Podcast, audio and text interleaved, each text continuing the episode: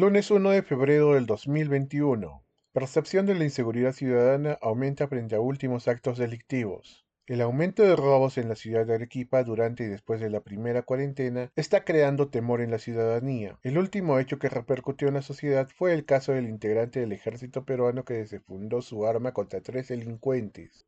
Este acto de autodefensa se suma a la pérdida de la confianza en las autoridades por parte de la ciudadanía e incentiva a tomar la injusticia por sus propias manos. El fenómeno de la percepción de inseguridad ciudadana se mide a través de la encuesta nacional de programas presupuestales, instrumento que permite conocer aquella sensación de la población de ser víctima de algún hecho delictivo en cualquier lugar en los últimos 12 meses. Al respecto, la población de la ciudad de Arequipa considera que el problema de la delincuencia no se ha reducido en los últimos años. Por el contrario, cree que se ha ido incrementando paulatinamente. Dicha situación se refleja en los índices de victimización de la ciudad de Arequipa, que durante el periodo del 2012 al 2015 han superado el promedio nacional. Cabe precisar que en el año 2015 la de la inseguridad ciudadana en la ciudad de Arequipa fue de un 93.7%, es decir, 93 de cada 100 personas de 15 años a más consideran que los últimos 12 meses iban a ser víctimas de algún acto delictivo. Y según la encuesta del Instituto Nacional de Estadística e Informática en el año 2019,